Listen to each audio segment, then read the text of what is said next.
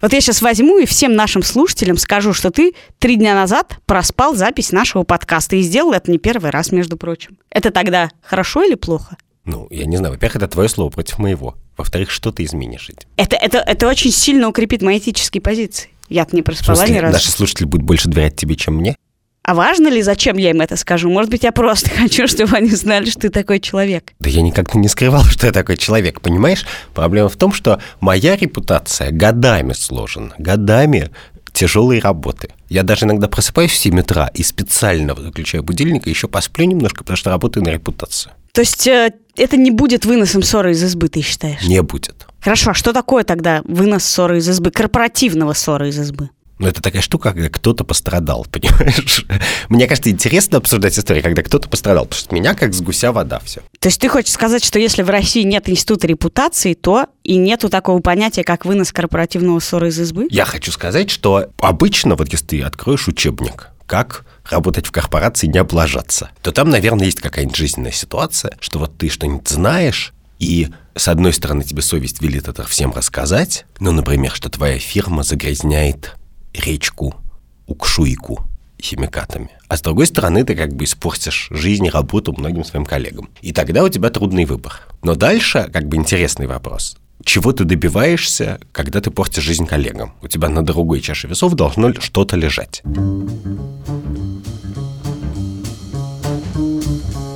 Это подкаст «Так вышло». Я Катя Крангаус. А я Андрей Бабицкий. Каждую неделю мы обсуждаем важные новостные кейсы и как они меняют наши представления об этике. Сегодня мы будем говорить о том, как выносить ссоры из избы и рассказывать в Фейсбуке о своих проблемах на работе или жаловаться на своих коллег или начальство. Зачем это нужно делать и главное, как это нужно делать, чтобы добиться максимального эффекта. Ну вот смотри, я считаю, что вообще вся концепция про вынос ссоры из избы абсолютно советская. Когда есть внешнее зло и внутренней иммиграции, неважно, это касается семьи или работы, хорошей. Важно, чтобы это была хорошая работа. И тогда любой вынос наружу является предательством и злодеянием. И люди, которые вообще-то рассуждают в таких категориях, это люди, у которых просто связь между рассказыванием о чем-то хорошем, нехорошего, это прямая связь с предательством. Ну да, это просто окопная ментальность такая. Мы сидим в окопе, все вокруг враги, поэтому в окопе может происходить что угодно, но предполагается, что этот окоп занимается тем, что защищает какие-то высшие ценности. Хорошее образование, там, правду и так далее. И когда ты апеллируешь кому-то за пределами окопа, говоришь, у нас тут в окопе тушенка стухла, то ты апеллируешь к врагу ты призываешь врага на помощь. И в любом случае это тогда. Это совершенно классическая советская идея, но она советская по антисоветским причинам на самом деле. Потому что, в принципе, очень многие люди так и жили в Советском Союзе. Что весь мир вокруг был враждебен к ним. И даже то плохое, что происходило в кругах диссидентов, не должно было выйти наружу, потому что есть некая наивысшая цель, и ради нее мы жертвуем, как бы неважно, ну, да, какими-то но... мелкими нравственными или правовыми штуками. Да, но я все-таки повторю, потому что мне кажется, это важно, что там было рациональное зерно, что иногда внешний враг действительно настолько плох, что почти все, что он сделает, сделает ситуацию хуже, а не лучше. То есть какая бы гадость ни творилась вокруг, как бы она лучше, чем КГБ в любом случае. И до тех пор, пока твои знакомые не начинают там убивать людей, ты не пойдешь жаловаться. И это классическая окопная ментальность, которая плоха тем, конечно же, и про это написано миллиарды томов, что люди, которые ей пользуются, они очень быстро скатываются в то, что происходит что угодно, и никто ни на что не жалуется, потому что... И можно делать с людьми что угодно, потому что никто не пожалуется, потому что если он пожалуется, он будет предателем. Да. Ну и главное, что человек, который творит какую-нибудь гадость, он это заранее использует как защиту. Хорошо, давай э, поймем, где есть грань между ерундой, когда я э, просто хочу рассказать им, что ты просыпаешь, и не отвечаешь на сообщение в 9 утра. И в этом нет никакого смысла, потому что непонятно, зачем миру это знать. Ну, кстати, мир, может быть, будет ко мне гуманнее относиться, если он будет. Да я тоже спать хочу, Андрюш. И разумный вынос. Разумный вынос. Вот, например, хороший пример. Case in point. Илья Бер против Александра Друзья. Отвечает Максим Поташов. Отвечает Максим Поташов, да. Ну, история такая. Э, Илья Бер, редактор программы «Кто хочет стать миллионером». И, что важно, давний и очень лояльный участник сообщества «Что, где, когда». Но, видимо, не любящий Александра Друзья. И Александр Друзь. Магистр. Магистр с большой буквы «М». Наверняка обладатель хрустальной совы. Чагистр на букву «М». Господи. Простите. После твоего катриарха Перила уже мне пишут на страничке ВКонтакте. Окей. Хорошо, ты не начал писать полиндромы еще, Андрюш. Да, это правда. Короче, Александр Друсь намекает Илье Беру в одном из телефонных разговоров, что не прочь бы выиграть 3 миллиона рублей в программе «Кто хочет стать миллионером», и, возможно, и Илье это было бы интересно. но каком-то мы это плане. знаем от Бера. Мы это знаем из аудиозаписи.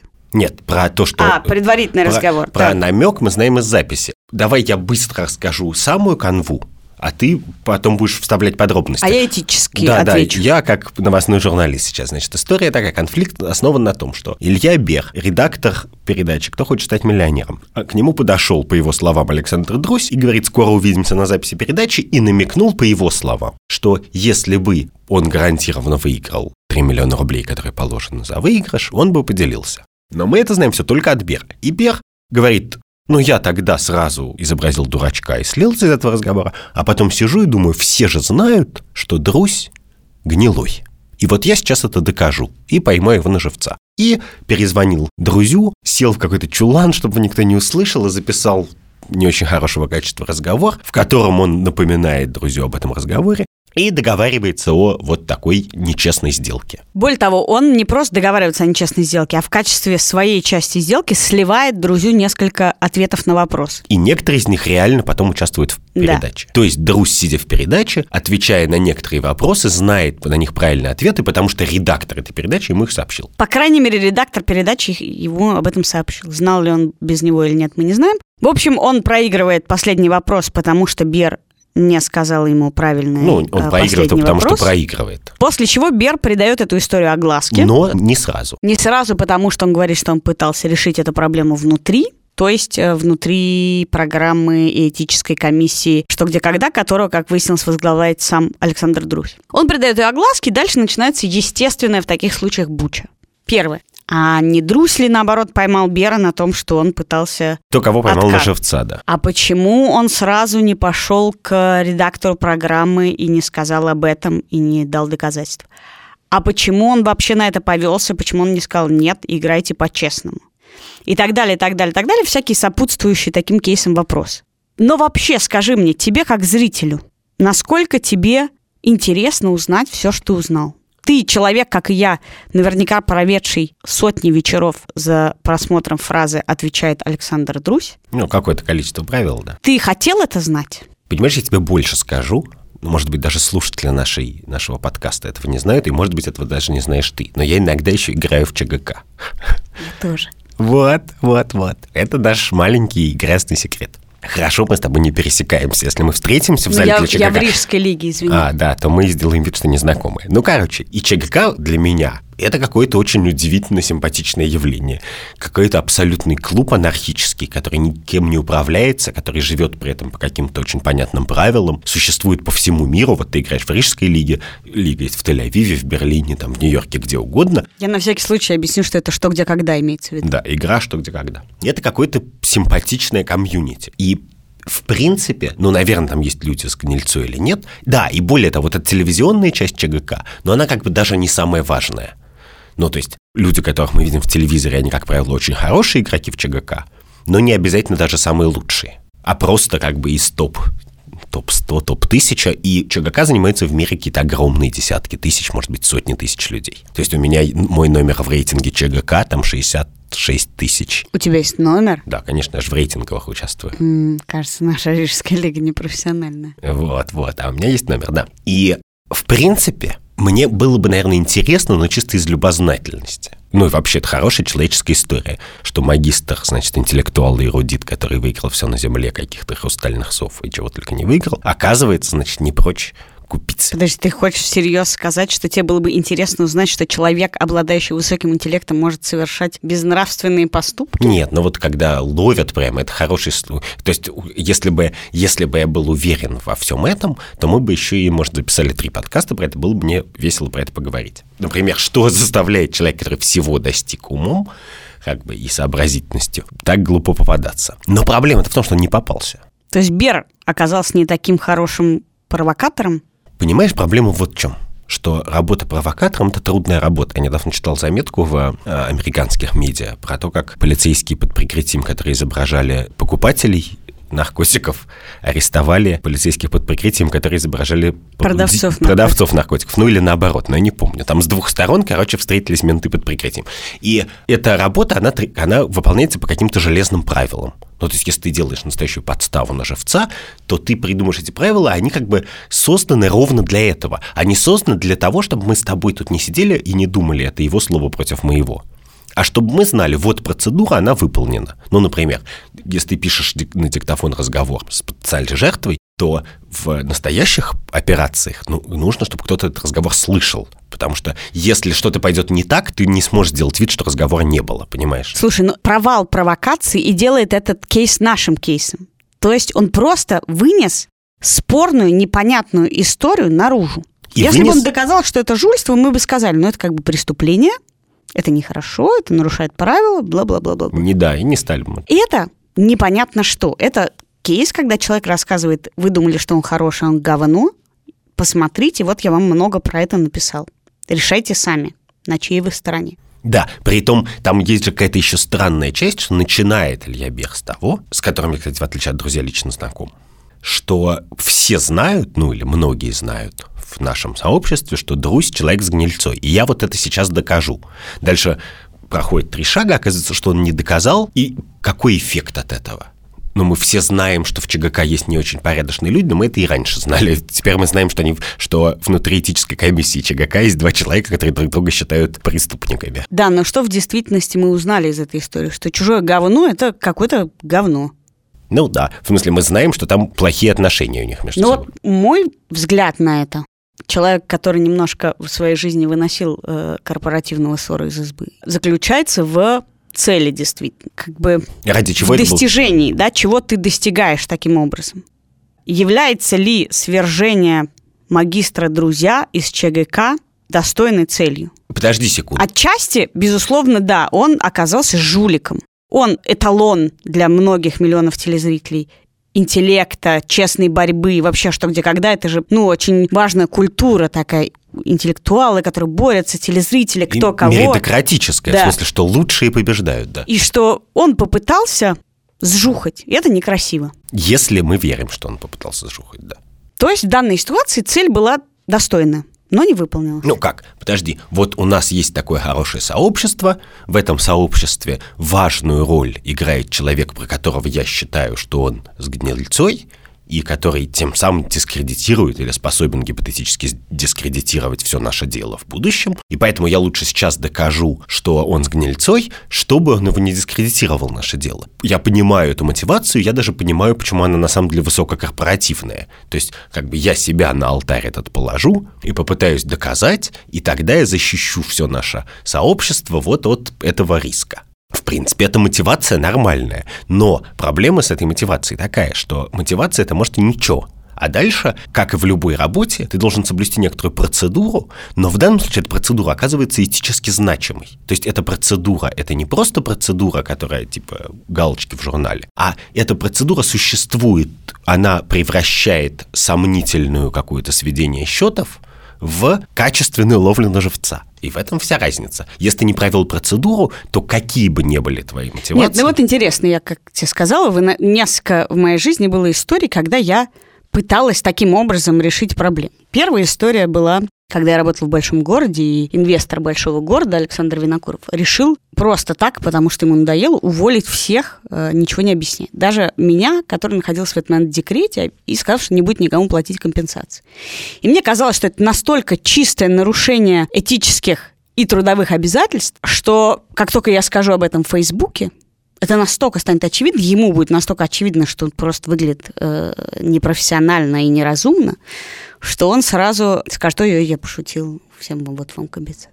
Но это оказалось не так. Оказалось, что в таком случае все равно огромное количество людей говорит, ну, э, чужое говно говно, тут все, все, все замазаны. Подожди, но тут есть такая еще проблема, что с точки зрения многих людей, включая меня, в принципе, идея уволить людей, она абсолютно естественная. Любой человек может уволить сотрудника, с моей точки зрения, с точно так же, как... согласно Подожди, кодексу. Нет, но вот я считаю, что как бы вот мое, и тебе, ты, тебе придется это попытаться понять, потому что это влияет на мои оценки таких историй. Что мне кажется, что отношения работника и нанимателя, ну, кроме каких-то специальных очень случаев, должны быть симметричными. И мы считаем естественным, что любой работник может написать бумажку и сказать, через две недели я ухожу, и неважно, какие проекты на нем висят. И точно так же, мне кажется, естественным, что наниматель может сказать, чувак, мы расстаемся через две недели. Мне кажется, это нормальным. И именно поэтому в той ситуации в большом городом, например, я помню эту историю, я тебя как-то не поддерживал особо, потому что мне вообще-то казалось, что там может быть сколько угодно человеческих историй и так далее, но я в принципе не считаю, что это свинство. Вот покупать ответный билет э, на вопросы в передаче, это прямо как бы абсолютно необсуждаемое свинство. А увольнять людей, мне кажется, что у нанимателя есть такое право. Часто еще потому, что у него физически могут кончиться деньги. Ну, то есть я не могу себе представить мир, где у нанимателя нет такого права. И, и, и в этой ситуации, когда ты выносишь... Подожди, то есть ты считаешь, что трудовой кодекс не является тут никаким э, значимым ну, вообще инструментом? я, как ты знаешь, вообще кодексы русские не очень уважаю. Хорошо, есть... хорошо. Да, я вот просто него... да. да, подожди, давай, я приведу тебе второй и последний случай, после которого мне надоело заниматься. Давай. Ссоры из избы. Э, случай с 57-й школой, когда я э, рассказала историю про то, что у учителя истории были романы с ученицей. А я тебя поддержал как А ты меня поддержал тогда, несмотря на то, что кодекс ты не очень уважаешь, а потом там выяснили, что были еще случаи насилия от других учителей и так далее, и так далее. Но и тогда нашлись люди, которые сказали, что это стукачество и вынос ссоры из избы, и зачем это было делать. Ну, всегда найдутся такие люди. Да, но я пытаюсь с тобой сейчас определить показатель, где та линия, за которой это очевидно осмысленное действие или нет. Ну, погляди, мне кажется, что есть какая-то линия, в которой мы точно с тобой сойдемся, что есть какие-то преступления и действия, которые мы считаем свинством настолько безоговорочным, и я, и ты, не сговариваясь, что мы решим, что надо про них рассказывать частности, значит, то, что проходило в 57 школе, попадает под это описание. Покупка ответов на вопросы теоретически попадает под эти описания. Там, я не знаю, убийство, насилие и так далее. То есть мету – это осмысленный вынос ссоры из э, маленьких темных изб? Что значит осмысленный? А, ну, для тебя оп- оправдан. Оправданный, да. И дальше есть случаи, когда ты как бы рискуешь, ты делаешь ставку. Ты говоришь, я вот это расскажу, и все возмутятся. Или я вот это расскажу, и никто не возмутится. И если все возмутятся, ты выиграл и что-то поменял. И в случае с ЧГК, условно говоря, адресатом всех этих действий являемся не мы с тобой. Потому что мы с тобой ходим играть в ЧГК там раз в месяц. А профессиональное сообщество ну, вот игроков, это сообщество которое людей... должно исторгнуть друзья. Ну, или исторгнуть, или нет. И в этом смысле ответ на самом деле на вопрос, стоило это того или нет, в каком-то высшем смысле, могли бы дать они если они исторгнут из себя друзья, если они скажут, нет, вы знаете, это достаточно, они могут, строго говоря, исторгнуть и того, и другого, потому что именно из-за того, что Илья Бер не как следует провел эту процедуру. На самом деле это совершенно ситуация про то, что she says, he says, и из телепередачи их обоих отчислили. Сообщество ЧГК тоже может сказать чума на ваши дома, оба на два ваши дома и так далее. И даже после этого Илья Бер, в принципе, может считать, что он получил свое воздаяние, потому что он как бы кто я? Я no name, как он говорил по сравнению с Друзём. И свой no name, как бы он принес на алтарь в жертву, но зато потопил Друзя.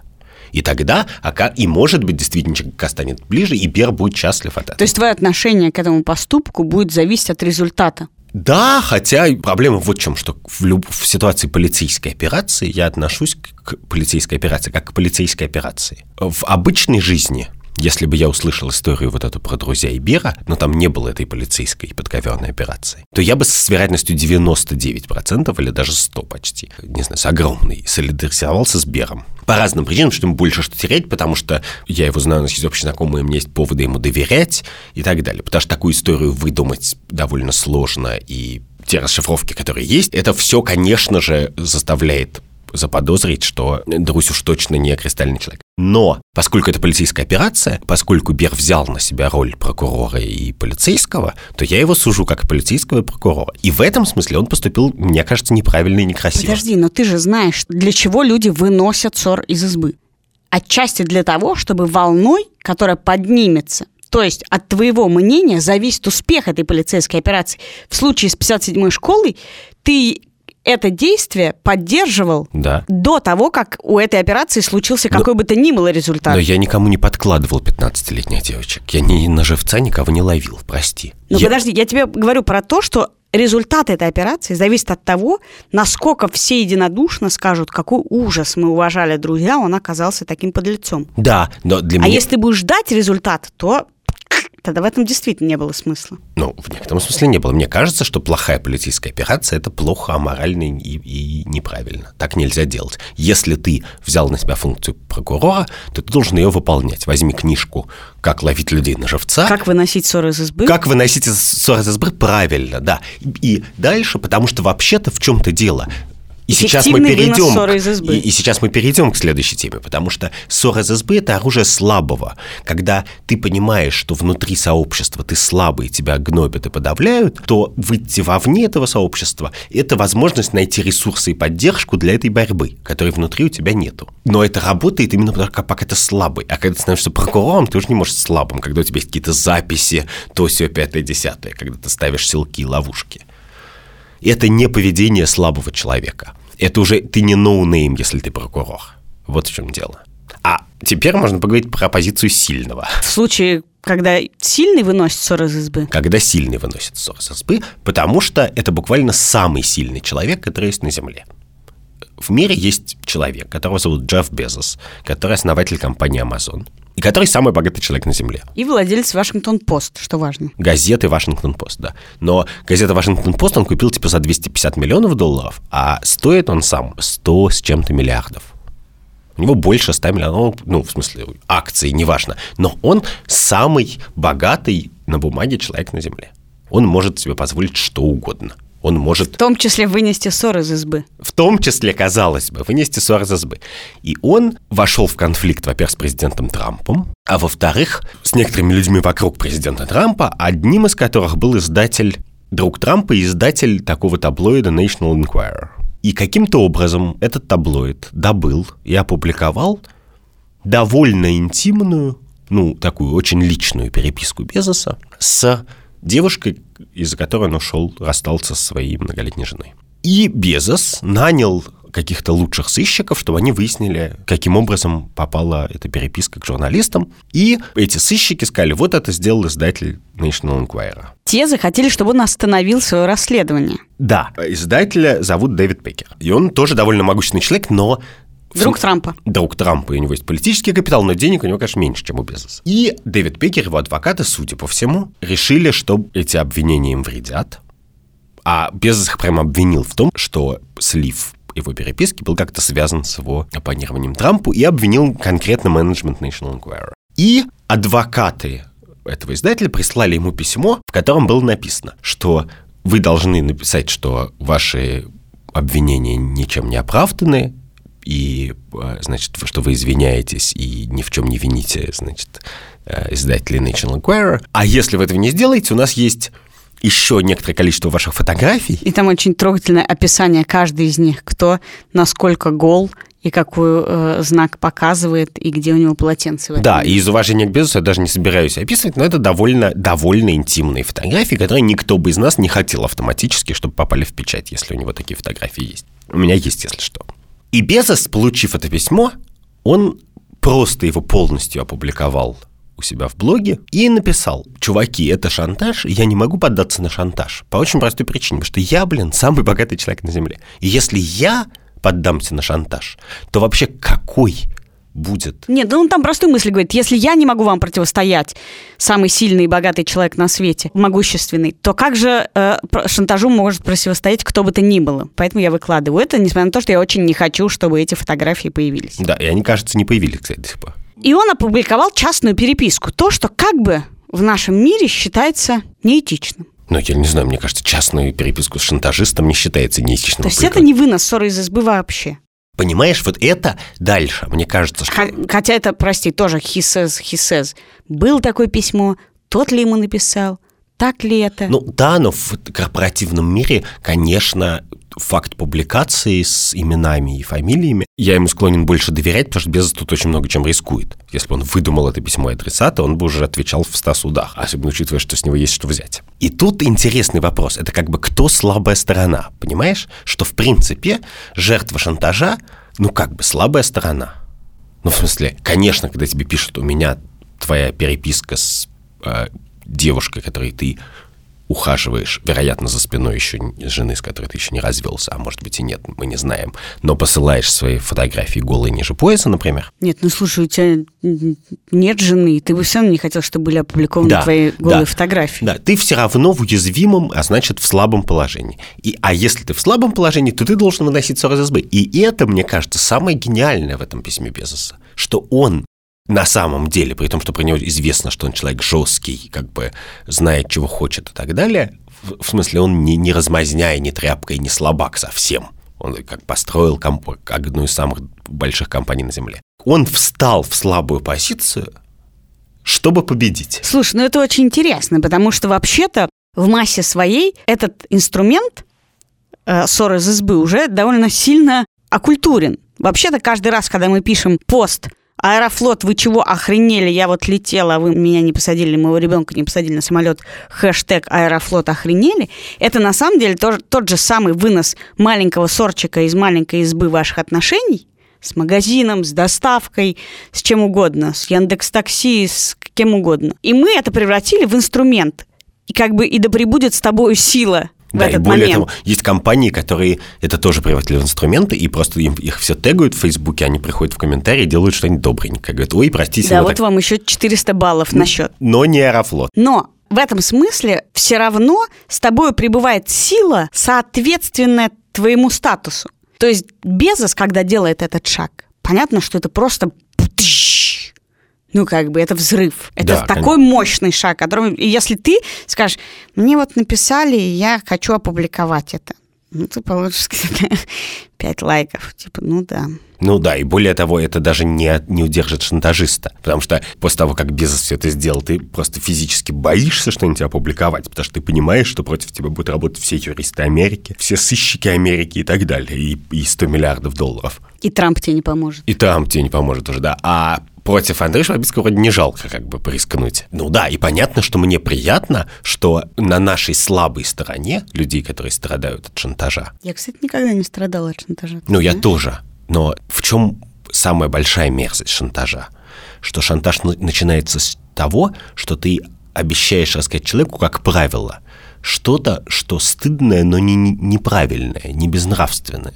То есть ты при помощи какой-то информации вполне невинный, ну, например, дикпик, фотография эрегированного члена, который ты посылаешь любимой женщине, ну, или не очень любимой, или мужчине, неважно. Нелюбимому совершенно. Нелюбимому мужчине, да. Это не как бы это может быть красиво или некрасиво, там, возбуждающе или нет, но это точно не безнравственно. Кому хотим, тому и посылаем. И идея шантажиста всегда... Не пере... детям только. Только не детям, да. Идея шантажиста состоит в том, чтобы перевести тебя с... из как бы нравственного мира в безнравственный, потому что он говорит, либо я опубликую что-то, на что ты вообще имел право, но просто не хочешь, чтобы это знали, я как бы на, нажму на твой стыд. Подожди, а если не либо имел ты права? сделаешь что-то по-настоящему плохое. А если не имел права? Нет, ну вот... А бы... если ты послал подчиненный? Нет, ну вот понятно, что у шантажа, как у всего, есть градации, да? А но и понятно, что, наверное, можно придумать в качестве мысленного эксперимента ситуацию, когда шантаж Ну, то есть, еще раз, смотри, даже, смотри. Да. Если ты послал э, фото своего эрегированного члена неуместно своей подчиненной, и она в ответ тебя шантажирует, ты тогда считаешь ее идею вынести это наружу безнравственной? Плохой? Это плохо? Я такого не делаю только. Ну, иной человек посылает подчиненный своей фотографию неприличную. Можно ли его шантажировать да. этим? Ну, погляди. Мне кажется, что все равно нет, потому что если у тебя есть свидетельство того, что кто-то совершил что-то с твоей точки зрения адски безнравственное, то твой долг состоит в том, чтобы как раз-таки выносить ссор за сбы и как-то с этим бороться, а не в том, чтобы это использовать к своей выгоде. Условно говоря, если ты идешь по улице и видишь, что Вася убил Петю, то твой долг состоит в том, чтобы рассказать всем, что Вася убил Петю, а не сказать, Вася, дай мне 100 рублей и мы квиты. Поэтому это в любом случае безнравственно. Но в шантаже вот в том виде, в котором он адресовался Безосу, ну или адресуется в классических детективных романах, вот когда шантажисты убивают там и так далее. И этот шантаж, самое в нем мерзкое, самое гадкое, именно это, что ты нажимаешь на какую-то кнопку, которая для человека очень стыдна, но которая не должна быть стыдна. Ну, например, что он closeted гей. Угу. что, что он гей, но в э, э, реакционном обществе или в, э, в силу каких-то обстоятельств карьерных боится об этом сказать вслух. А ты говоришь, я это знаю, и, и теперь нарушь закон, ну, или дай мне денег, или нарушь закон, иначе об этом узнают все. Вот самое мерзкое в этом, что ты, пер... ты нажимаешь на кнопку, которая не является кнопкой даже, которая, что даже нажимать на эту кнопку по любым причинам свинства, чтобы перевести человека из обычной жизни в, в роль лжеца, как правило, чаще всего, лжеца или там шпиона или преступника, который уже по-настоящему, как бы, когда человек, ты заставляешь человека, который не совершил зло, использует как рычаг совершить зло, вот это очень плохо. Ну вот интересно, что ты поднял тему геев, и я подумал, что аутинг, когда э, Харви Милк э, всем рассказывал, кто из известных людей гей, против их воли, и вообще было такое целое движение в Америке, которое совершалось людьми, которые боролись за права геев, рассказывали про других людей, что они геи. И это отчасти тоже был вынос ссоры из избы. Есть вещи, которые происходят внутри сообщества, и члены сообщества как бы имеют в виду, что все, что произошло внутри него, остается внутри него. И слом случается, когда другие члены этого сообщества не считают его закрытым. И весь спор, на самом деле, Э, всегда проходит ровно по этой границе. Если ты построил некоторое сообщество и претендуешь на то, что оно хорошее, неважно по какому принципу оно создано, школа ли это, офис ли это, э, гей-сообщество ли это, сообщество ли интеллектуалов, ты считаешь, что до какого-то предела действительно, и, видимо, в основном ты считаешь, что оно бесконечно, любой член сообщества лоялен ему. И это защищает тебя от выноса ссоры из избы. Ну, я не знаю, мне кажется, что как раз я не очень верю в лояльность, а ты не очень веришь в лояльность. Я верю в лояльность, я не верю в нее, я не верю в лояльность институциям, я да, верю да, в лояльность людям. Да. да, вот. И а, обычно, когда ты выносишь ссор из избы, то это должен быть ссор. Вот. Ты же не можешь выносить из... Ну, например, я не знаю, есть очень много ситуаций, у нас есть коллеги, у которых есть идиотские привычки. Я не знаю, сморкаться в рукав или, я не знаю, шаркать на ходу, я не знаю. Но, как бы, в принципе, есть люди, про которых ты можешь написать как что-то очень обидное во внешний мир, что вообще не является ничем плохим. И иногда особенно мерзко, когда это связано с как бы незаконными репрессиями. Ну, условно говоря, когда ты аутишь человека, который гей в э, традиционном обществе или, например, носитель ВИЧ в России, да, то ты просто делаешь его жизнь сильно хуже. И это не может быть ссором. Нет никакой причины, почему ты это можешь сделать, да? Хорошо. А с другой стороны, если у тебя есть ощущение, как в, в, в этом сериале «Звоните Ди Каприо», что человек, который, э, у которого ВИЧ, занимается незащищенным сексом, никого не предупреждает о том, что у него ВИЧ, то у тебя как бы это становится ссором, у тебя появляется обязанность об этом рассказать. Хорошо. И вот мы, это мы грань. должны определить, что такое ссор, то есть перед тем, как вынести ссор из избы, ты должен поставить себе цель, ради чего ты это делаешь, сопоставить ее с тем действием, которое ты совершаешь, и определить сорность этого ссора, так?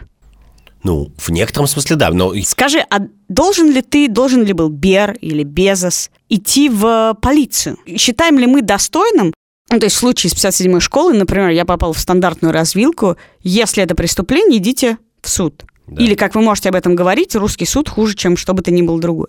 Ну. Но в какой ситуации мы можем предъявить человеку такую претензию? Если это преступление, иди в полицию, не надо тут всем рассказывать. Суд разберется. Ну, погляди, в случае с Бером там не было преступления, first of all.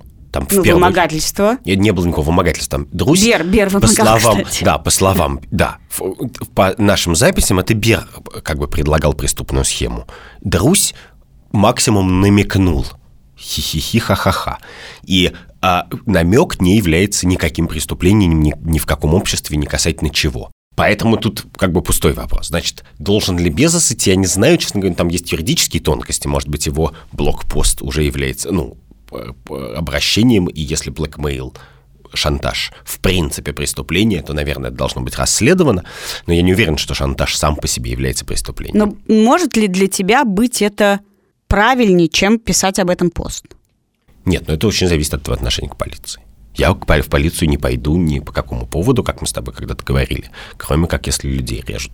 Да, ну хорошо, ты не пойдешь, потому что русский суд страшнее. Но когда дело касается, не знаю, какой-нибудь компании Аэрофлот, которая всех почем зря лишает привилегий, не сажает кому-нибудь детей на самолет, еще что-то, еще что-то. Или какие-нибудь компании, которые нарушают э, знаю, правила потребителей. Люди же пишут пост в Фейсбуке не потому, что русский суд плохой, а потому что ты очень долго будешь судиться, потратишь на это кучу денег, и неизвестно еще, может быть, ты сам маленькими буковками где-нибудь согласился с тем, что тебе никуда ничего не доставят, снимут с тебя денег, и, и ты никуда не прилетишь. И люди используют это как самый простой механизм. Ну да, погляди, вопрос-то вот в чем. Вот есть Давид и Голиаф. Ну, как бы если ты совсем Давид, то ты берешь прощу и фигак гляф в лоб. Но, в принципе, например, если ты не такой сильный и смелый, ты можешь там кнопок на стол гляфу насыпать, ну или там банановые шкурки, ну как-нибудь как схитрить воспользоваться каким-нибудь методом, который в обычной жизни тебе кажется не очень. Просто потому, что ты Давид, а он Голиаф. И многие... Подожди, но Безос не маленький Давидик. Да, он... поэтому нет, Безос-то вообще ничего плохого не делал. Я говорю, жертва шантажа, которая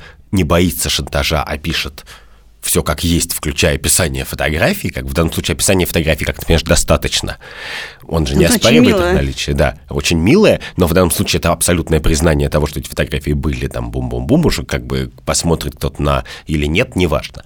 В любом случае совершает хорошее дело. Потому что еще и, я говорю, что власть шантажа – это власть архаичных представлений о стыде. Что стыдно должно быть не когда ты делаешь что-то плохое, а когда твой голый член где-то появляется. Поэтому любой человек, который эту архаику ломает, безумную, он всегда поступает хорошо. И тут есть два вопроса. С одной стороны, можно ли в отношении кого-то, кто сильнее тебя, поступить некрасиво? И мне кажется, что нельзя. Ну, в смысле, а, только если это не, не какая-то самооборона и защита жизни. Но просто так использовать методы, которые ты вообще считаешь неправильными – в отношении неприятного человека или сильного человека нельзя. Как бы условно говоря, я не, не вижу разницы как против друзья, значит, расставляют ловушки, или против меня.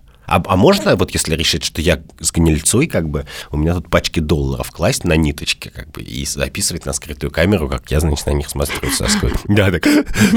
Да. Ну, как бы, любого человека при помощи провокаций, когда он думает, что он в одиночестве, может довести до чего угодно. Поэтому вообще провокация – это очень плохой метод чего-нибудь. Соответственно, ну, то есть да. сам, сам вынос ссоры из избы ты не считаешь чем-то некрасивым, не рассматриваешь его как некрасивый читерский инструмент против сильного только если это вынос ссоры из избы с, с использованием провокации. Но тут есть очень много разных... Мне просто кажется, что ровно для того, чтобы выйти из э, вот этой советской, антисоветской истории, про то, когда люди э, готовы от своих терпеть что угодно, лишь бы чужим не досталось, э, лишь бы чужие не потерли ручки.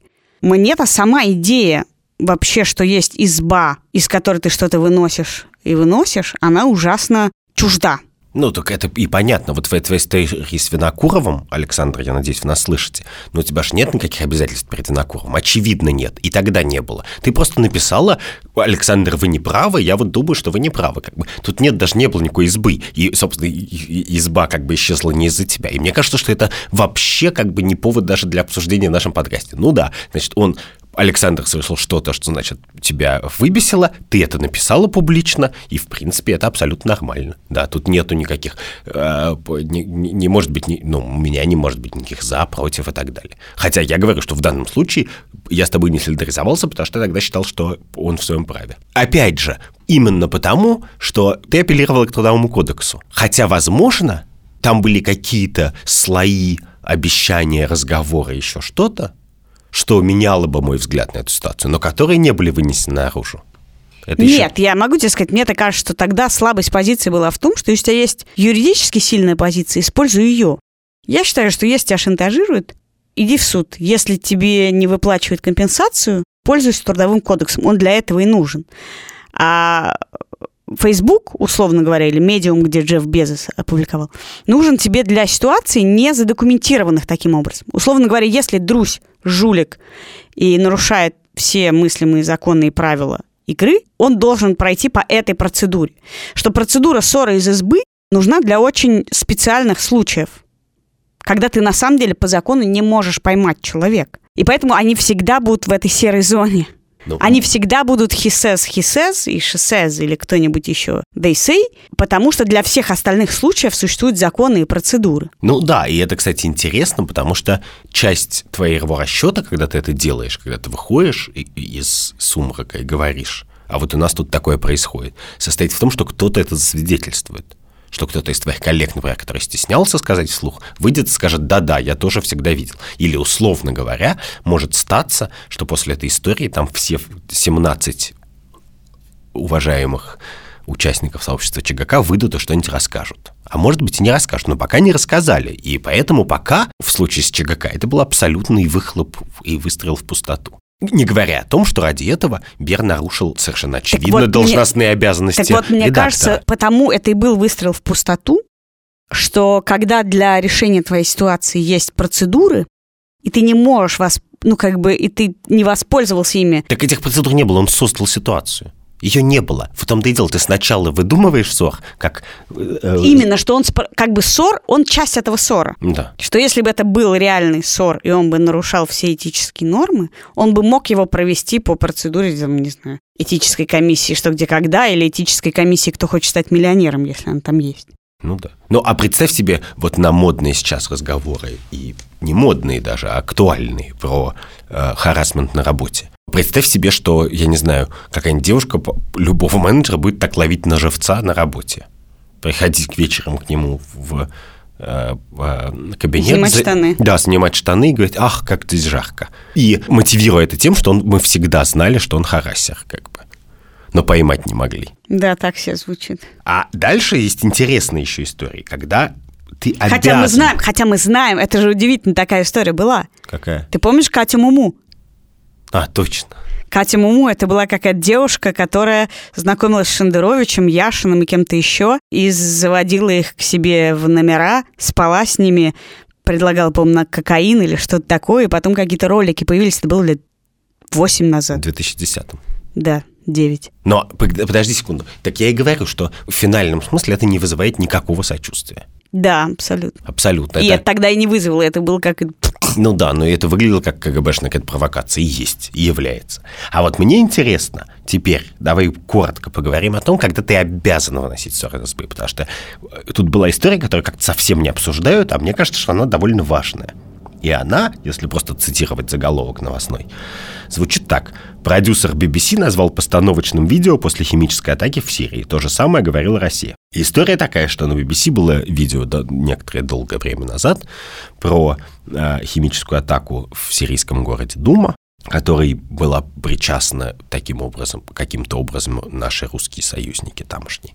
И редактор BBC, собственно, после какого-то, собственно, долгого расследования заявил, что это постановочное видео. Говорит, я провел расследование, видео постановочное. А BBC, вот что меня больше всего поражает, говорит на это, ну, это его частное мнение. Подожди, а это видео было BBC-шное? BBC-шное, да. То есть один редактор, не связанный с этим видео, провел расследование и понял, что какие-то еще журналисты BBC ну, Сделали нет, но там не, не журналисты. BBC, как в данном случае, публиковала видео, которое с какими-то а, атрибутами. Которое... Да, но смысл в том, что мне кажется, что это удивительная ситуация, именно потому что это реакция BBC, и она как-то... Потому что, с одной стороны, конечно же, ты как редактор обязан сказать, если тебе кажется, что какой-то из материалов постановочный, с другой стороны, ты как наниматель этого редактора и корпорация вещательная, ты не имеешь права сказать у него право на свое мнение. Ты должен либо согласиться и убрать видео, либо сказать, уволить редактора и провести расследование, доказать, что это редактор на, на зарплате у Евгения Пригожина. Но как бы удивительный мир, в котором это и то, и другое может существовать. Слушай, ну скажи мне, ты считаешь, редакторы пер... новостей первого или второго канала имеют какую-то ответственность за ссор в их избе? Редакторы первого... Ну вот там распятые мальчики, Э, какие-нибудь фейк-видео-репортажи э, про что-то. они это производят. Ну, хорошо, предположим, я в отделе погоды работаю. Нет, я ну... несу ответственность за ссор в моей избе?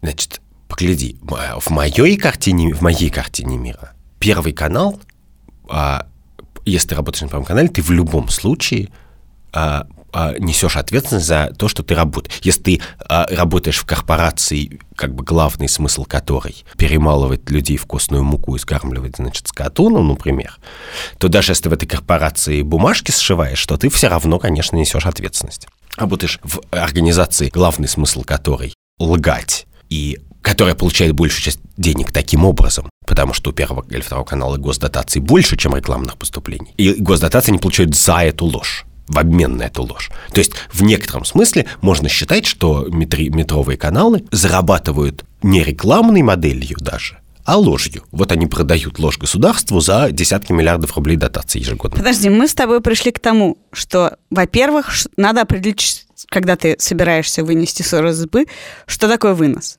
Да. Потом ты должен оценить сорность ссора.